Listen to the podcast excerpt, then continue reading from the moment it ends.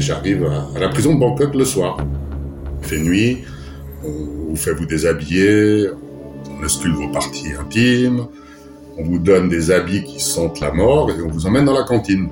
On vous sert à manger ce qui est immangeable, donc je ne mange pas, et on m'emmène dans une cellule pour passer ma première nuit de prison. Et là, le matin, à 6 heures, on ouvre les grilles et on vous laisse sortir au milieu de la population générale.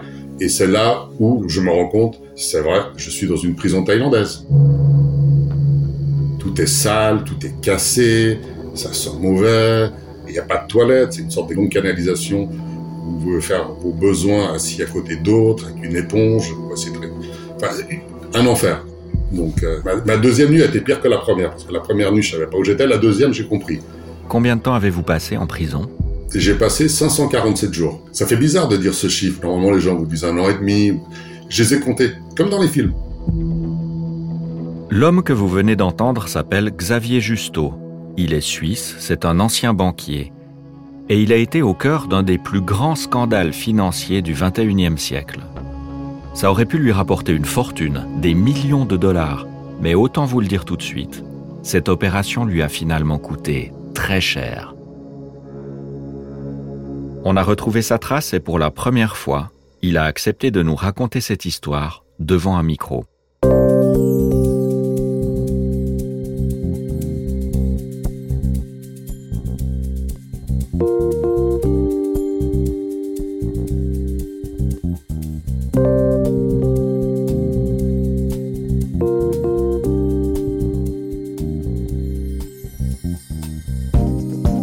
François Pilet.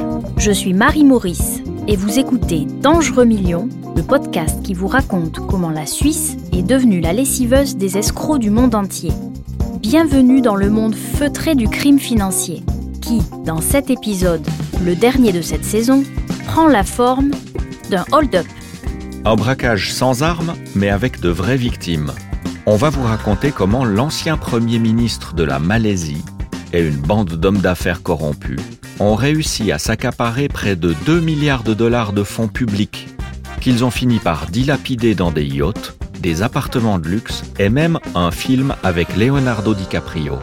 Dangereux Millions est un podcast coproduit par Suisse Info, le service d'information en ligne de la Société suisse de radiodiffusion, un média public, et Europe 1 Studio avec Gotham City. Épisode 6 Le casse du siècle.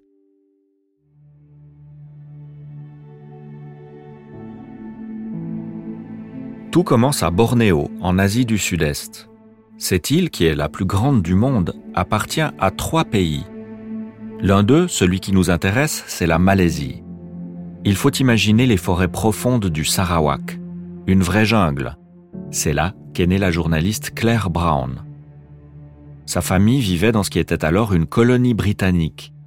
Claire Brown est ensuite partie travailler en Grande-Bretagne mais elle a toujours gardé un attachement très fort avec son pays de naissance. Et le jour où il y a eu un reportage à faire à Bornéo, eh bien, elle n'a pas hésité à repartir. Quand je suis partie en Malaisie, j'ai vu à quel point l'exploitation forestière dont j'avais un peu entendu parler était dévastatrice.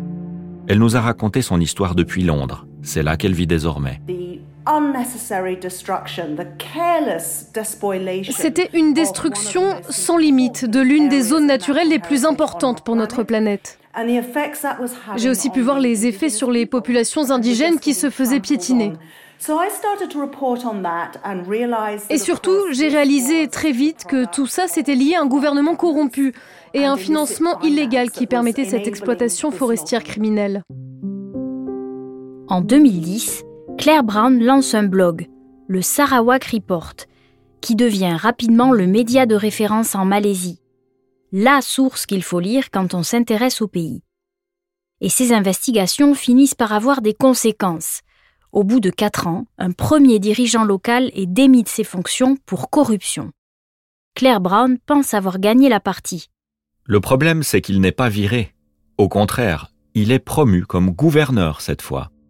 Et cette promotion, c'est la décision d'un homme qui vient lui-même d'être élu Premier ministre. Il s'appelle Najib Razak. On va beaucoup en reparler.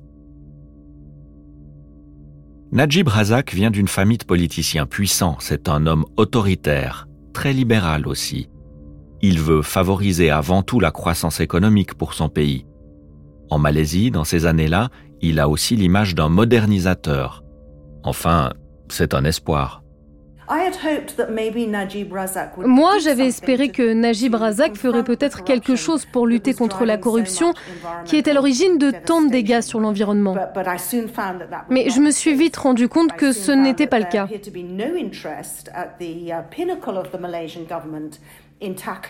Le chef du gouvernement malaisien ne semblait pas vouloir s'attaquer à la corruption ou prendre en considération les articles et les reportages qu'on sortait. Et puis, j'ai commencé à être la cible de menaces. Beaucoup de menaces très musclées et qui arrivaient jusqu'ici en Grande-Bretagne.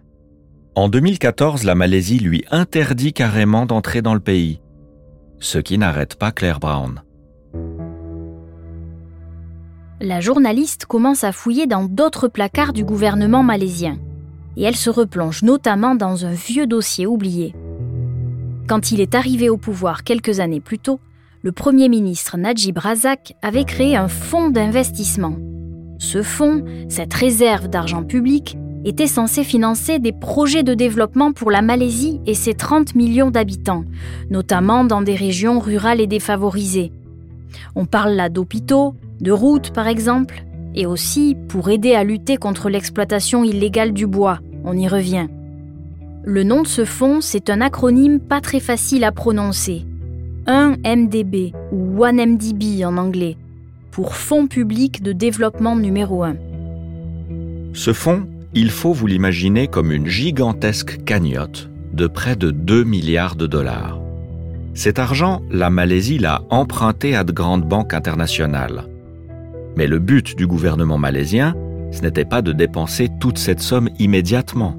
Les dirigeants de l'époque veulent construire une politique à long terme.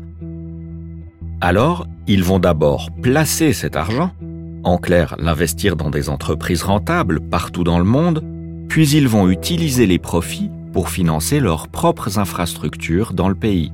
Comme ça, ils préservent leur magot initial qui continue de fructifier au fur et à mesure. En tout cas, c'est ce qui est prévu au départ. Quand Claire Brown commence à s'intéresser à ce fonds public que tout le monde avait oublié, voilà ce qu'elle constate. En presque cinq ans d'activité, cet argent n'a rien permis de construire. Pas un hôpital, pas une route. OneMDB était censé être un fonds de développement. Il devait être utilisé par le gouvernement de la Malaisie pour améliorer les conditions de vie des habitants. Mais il n'a jamais rendu compte de ses activités. Et surtout, l'argent semblait s'évaporer dans la nature. C'est ça qui m'a intéressé plus précisément. J'avais remarqué que l'un des projets dans lesquels des fonds avaient soi-disant été investis se situait au Sarawak, où j'étais en reportage pour un sujet sur l'exploitation forestière illégale. Grâce à ces sources, Claire Brown identifie rapidement les personnes qui gèrent en coulisses ce fonds de 2 milliards de dollars. Parmi elles, on trouve un certain Joe Lowe, il faut vous imaginer un jeune homme rondouillard avec des petites lunettes. Sa famille est originaire de Chine, mais il a fait ses études aux États-Unis.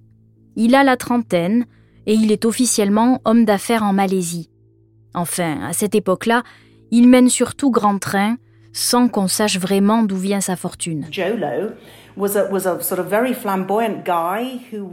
Jolo était une sorte de type très flamboyant qui s'était fait connaître en dépensant d'énormes sommes d'argent partout dans le monde, à Las Vegas, à Hollywood, à Saint-Tropez. Vous savez, sur ces yachts à travers les océans. Um, um, Donc j'ai commencé à m'intéresser à lui, mais je n'ai rien écrit. J'attendais d'avoir quelque chose de précis pour publier un article. En 2013, au cours de l'hiver 2013, on a soudain appris qu'il y avait un nouveau film en préparation. Et il avait l'air génial. Ce film, c'est Le loup de Wall Street. Le personnage principal, qui est joué par Leonardo DiCaprio, raconte les excès de Wall Street. C'est l'histoire de jeunes hommes qui ont volé d'énormes quantités d'argent et les ont ensuite dépensés de manière vulgaire et indécente. Il y avait beaucoup de sexe et de drogue. Quand il sort au cinéma, Le Loup de Wall Street est effectivement un succès partout dans le monde, y compris en Malaisie. Et c'est un peu étrange quand on y pense, parce qu'en Malaisie, l'islam est la religion d'État. Les scènes de débauche des films occidentaux, d'habitude, elles ne passent pas pour les autorités religieuses. Tu veux que je te dise Maman en a plus cassé, elle est fatiguée de porter des petites culottes. Ah oui Oui. Alors regarde bien, papa. Parce que tu vas avoir cette vue à longueur de temps dans la maison. Oh, Mais pour ce film-là, bizarrement, pas de censure. Mieux, l'épouse du Premier ministre Najib Razak se met à faire elle-même la promo du loup de Wall Street. C'est une femme forte, très influente elle arrive à faire pression sur le ministre de l'Éducation pour que le film soit carrément présenté dans les écoles malaisiennes en utilisant le budget de l'éducation nationale. Pourquoi? Officiellement, parce que ce film serait un très bon outil pour dénoncer la cupidité des Occidentaux et les ravages de la drogue. Vous pensez que la ficelle est un peu grosse? Claire Brown aussi. Ça a provoqué un scandale en Malaisie. Du coup, j'ai commencé à enquêter sur ce film. Et j'ai fait de nouvelles découvertes. La clé de l'énigme se cache dans le générique du film. Un de ses producteurs s'appelle Riza Aziz. Et Riza Aziz n'est autre que le fils de la première dame né d'un premier mariage. C'est donc le beau-fils du Premier ministre. Riza Aziz s'est lancé dans le cinéma à tout juste 30 ans. À l'époque, il n'a aucune expérience à Hollywood. Mais du jour au lendemain, il fonde sa propre société de production, Red Granite. Et pour commencer, il investit dans un projet de film avec Leonardo DiCaprio. La classe. Et ce n'est pas un petit investissement. Pour le loup de Wall Street, Riza Aziz met sur la table 100 millions de dollars. Le 12 janvier 2014, à deux jours d'avion des forêts de Bornéo, du côté de Beverly Hills, Leonardo DiCaprio monte sur la scène des Golden Globes. C'est la cérémonie qui réunit tout le gratin du cinéma et de la télévision chaque année, l'antichambre des Oscars. Ce jour-là, il reçoit le prix du meilleur acteur pour Le Loup de Wall Street.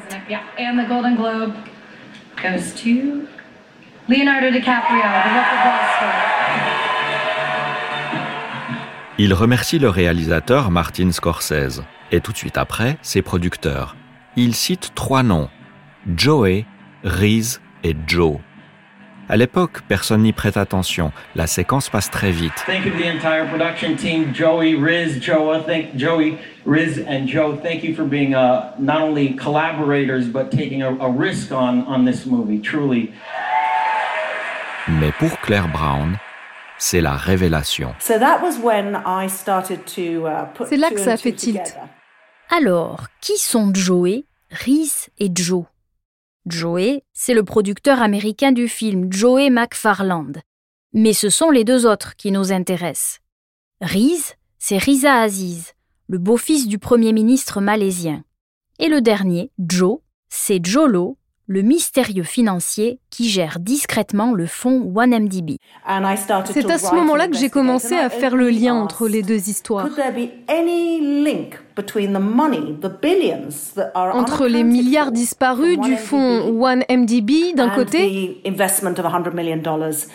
l'investissement à 100 millions de dollars pour le beau-fils du Premier ministre de Malaisie dans un film de l'autre. J'ai donc commencé à écrire des articles et en l'espace de quelques jours, j'ai reçu des lettres juridiques très virulentes de la part d'avocats américains. Je me suis dit, j'ai dû toucher une corde sensible, je devrais continuer à creuser. Du coup, à partir de là, chaque fois que je voyais un Malaisien, n'importe qui, pour n'importe quel reportage, je lui demandais Est-ce que vous avez des informations sur OneMDB Et ça a fini par payer. Un homme qui était proche de l'opposition en Malaisie m'a dit Oui, il se trouve que je viens de recevoir un document fascinant. Ce document avait été envoyé par quelqu'un qui disait pouvoir fournir des informations de première main sur une société financière liée à OneMDB. Ces gestionnaires étaient basés en Suisse. Cette société s'appelait Petro Saoudi. Claire Brown poursuit son tour du monde pour percer le secret du fonds OneMDB, direction donc Genève. Et c'est là qu'on retrouve la trace du personnage dont on a entendu la voix tout au début de notre histoire, Xavier Justo. Je suis un pur produit du système bancaire suisse des années 80. Je, suis un fils d'immigrés espagnols.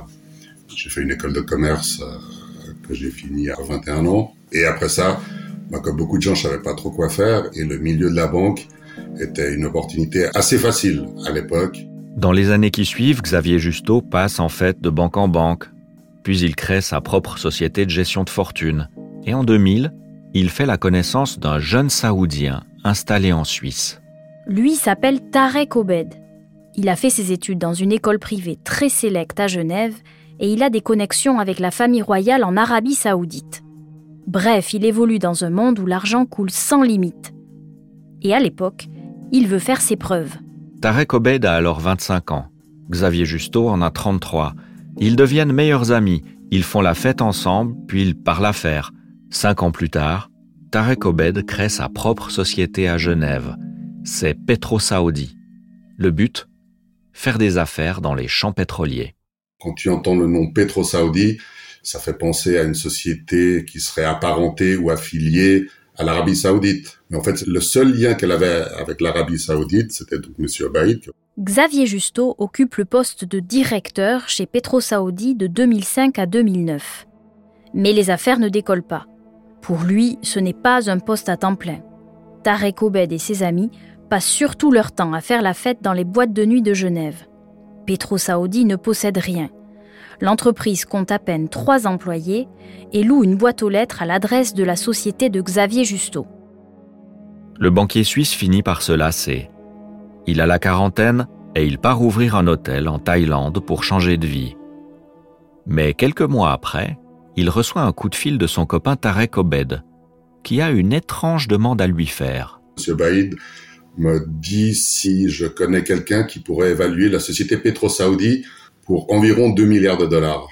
Donc, euh, la conversation a tourné très court parce que je lui dis, je, non seulement je connais personne, mais en plus, je vois pas comme une société sans actifs pourrait être évaluée à, à 2 milliards de dollars. À l'époque, en tout cas, Xavier Justo le dit comme ça, il ne s'est pas posé plus de questions. Mais ce qu'il aurait fallu se demander, c'est pourquoi Tarek Obed voulait faire surévaluer sa société pétro-saoudi?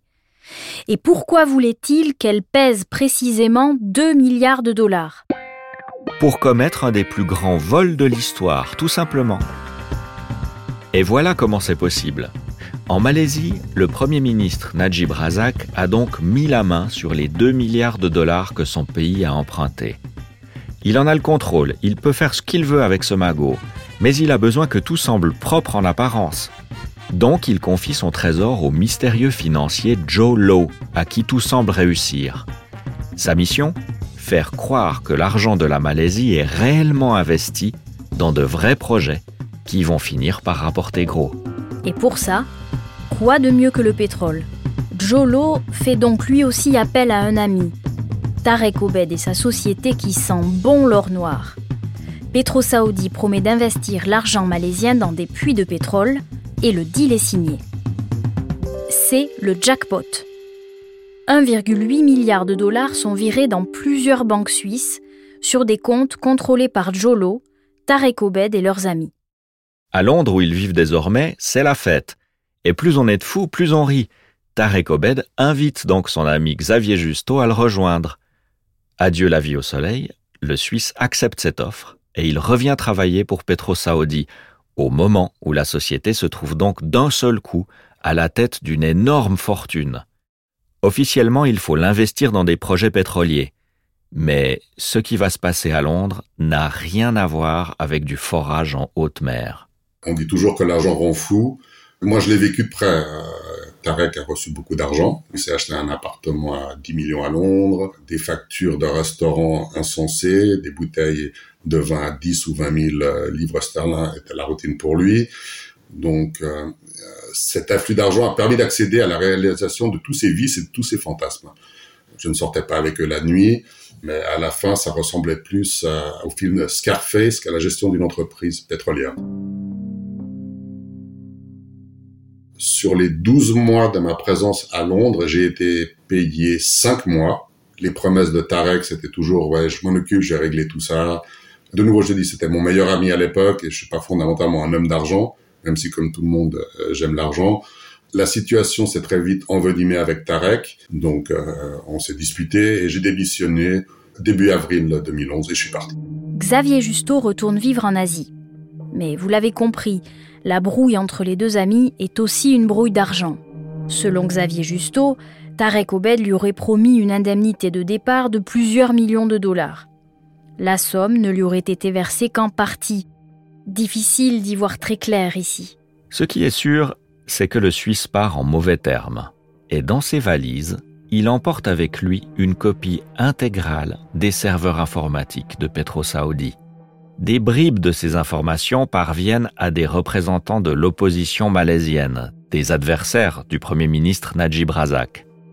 Et c'est comme ça, de source en source, que le nom de Xavier Justo finit par arriver aux oreilles de la journaliste Claire Brown, Quelques mois avant la naissance de, mon fils, je suis contacté par téléphone par une journaliste qui se présente comme étant Claire Brown, qui me dit j'ai entendu votre nom, je pense qu'il serait bien qu'on puisse se rencontrer.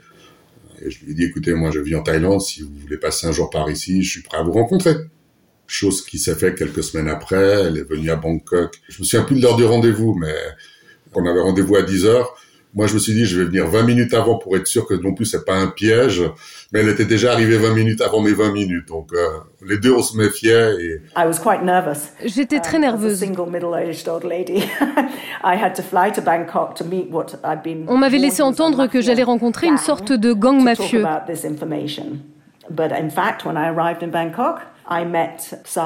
Mais en fait, quand je suis arrivée à Bangkok, j'ai rencontré Xavier Justo. Il ne m'a pas révélé tout de suite sa vraie identité. Ce n'est que plus tard que j'ai su qui il était. Qu'il avait travaillé pour Petro Saoudi, qu'il était ami avec Tariq Obed et qu'il connaissait tous les secrets.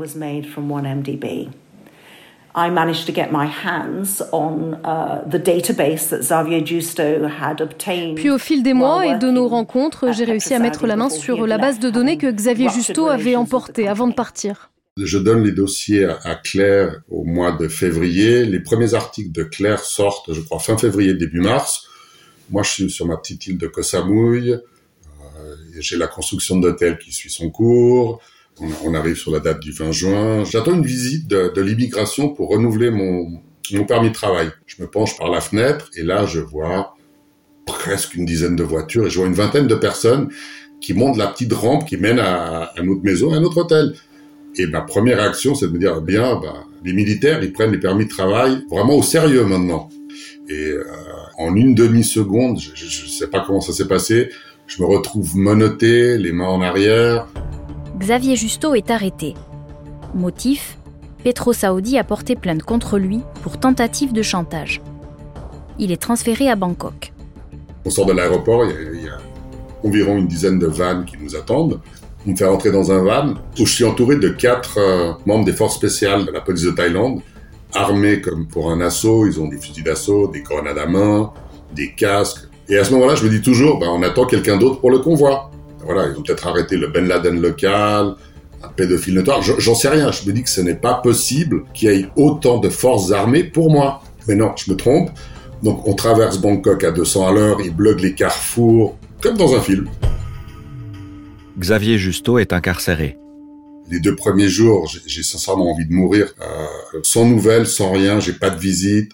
Je suis un peu terrifié, je suis même très terrifié. C'était juste inenvisageable de pouvoir passer 9 à 10 ans dans ces conditions-là. Et de là, bah, il s'en est suivi quelques semaines où j'ai dû faire des confessions. J'ai dû confesser ce qu'on m'a demandé de confesser. Euh, en résumé, c'était que j'avais volé les données de Petro Saudi, que je travaillais avec Claire Brown pour renverser le gouvernement de Najib Razak et que j'étais en contact avec l'opposition malaisienne. Pendant ce temps, Claire Brown se démène.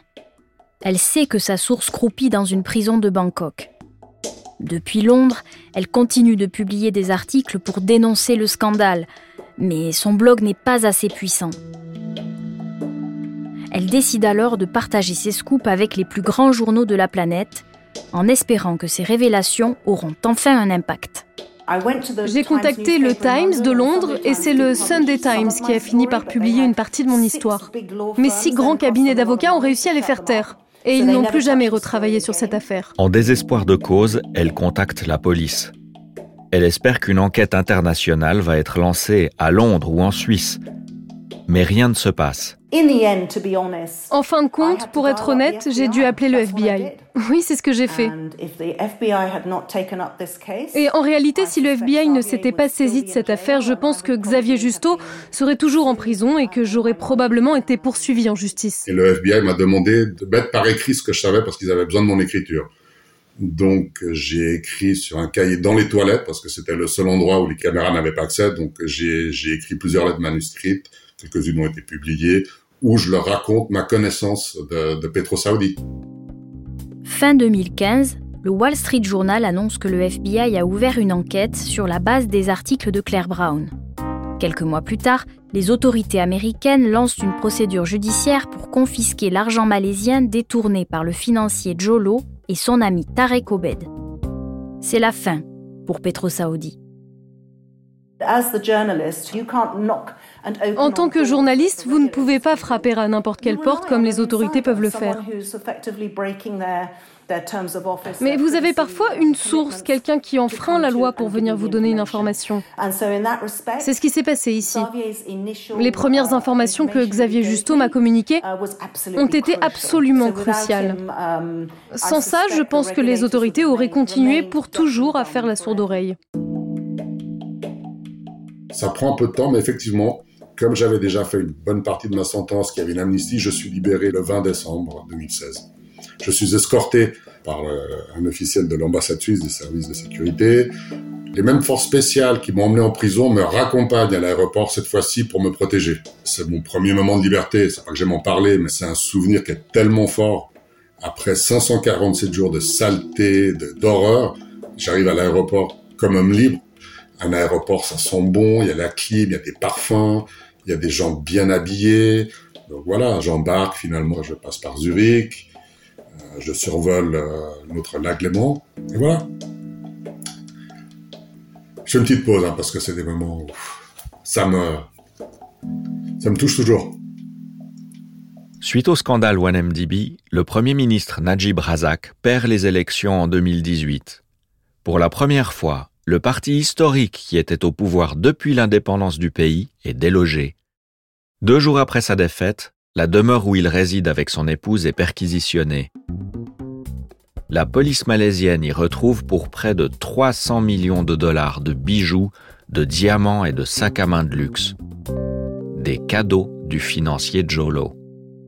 Pour Xavier Justo, le retour en Suisse a été difficile les autorités helvétiques ont ouvert une enquête contre lui pour espionnage industriel parce qu'il avait donné les informations de Petro Saudi à la journaliste Claire Brown. Cette enquête est toujours ouverte. Il est parti s'installer à l'étranger avec femme et enfants, cette fois en Espagne. En avril 2023, alors que nous étions en train de terminer ce podcast, la justice suisse a finalement inculpé le patron de Petro Saudi, Tarek Obed. Il est accusé de détournement de fonds et de blanchiment. Mais l'horloge tourne. Il y a un délai de prescription qui s'approche à grands pas, avec le risque qu'il ne soit jamais jugé ni condamné. Nous avons contacté les avocats de Petro Saoudi, ils n'ont pas souhaité faire de commentaires. En Malaisie, Najib Razak a fini par être condamné à 12 ans de prison pour le détournement des fonds de OneMDB. Le pays continue aujourd'hui encore de rembourser cette dette. Le financier Jolo, lui, est parvenu à s'enfuir il serait caché en Chine où il aurait gardé une partie du trésor volé. Sur les 1,8 milliard détournés via des banques suisses, seulement 200 millions ont été retrouvés par les enquêteurs helvétiques. Claire Brown travaille toujours comme journaliste à Londres, où elle continue de publier des articles sur son blog. Quant à Leonardo DiCaprio, il a été interrogé par le FBI, mais il n'a pas été inquiété. Il dit qu'il ignorait d'où venait l'argent de son ami Jolo l'acteur a touché 25 millions de dollars pour son rôle dans le Loup Wall Street. Vous venez d'écouter Dangereux Millions, un podcast coproduit par Swiss Info, le service d'information en ligne de la Société suisse de radiodiffusion, un média public, et Europe 1 Studio, avec Gotham City. Réalisation et composition des musiques originales, Julien Tarot. Direction, Joe Fay. Direction Europe 1 Studio, Fanny Rascle. Conseil éditorial, Suzanne Reber. Relecture, Virginie Mangin. Illustration, Kai Reusser. Pour le dernier épisode de cette saison, nous voulons aussi remercier Adèle Imbert, Sébastien Guidis. Pour la promotion côté Suisse Info, Shin Chang et Carlo Pisani. Pour la promotion et la diffusion côté Europe 1 Studio, Kelly Decroix et Héloïse Bertil. Recherche et archives Suisse Info, Caroline Honegger. Recherche et archives Europe 1, Laetitia Casanova, Benoît Muckensturm et Sylvain Denis avec les voix pour les doublages de Sébastien Guyot, Marc-André Miseret, Caroline Baudry et Mathieu Bock. Si vous avez aimé Dangereux Millions, dites-le sur les réseaux sociaux. Donnez-nous 5 étoiles. C'est la meilleure façon de nous soutenir.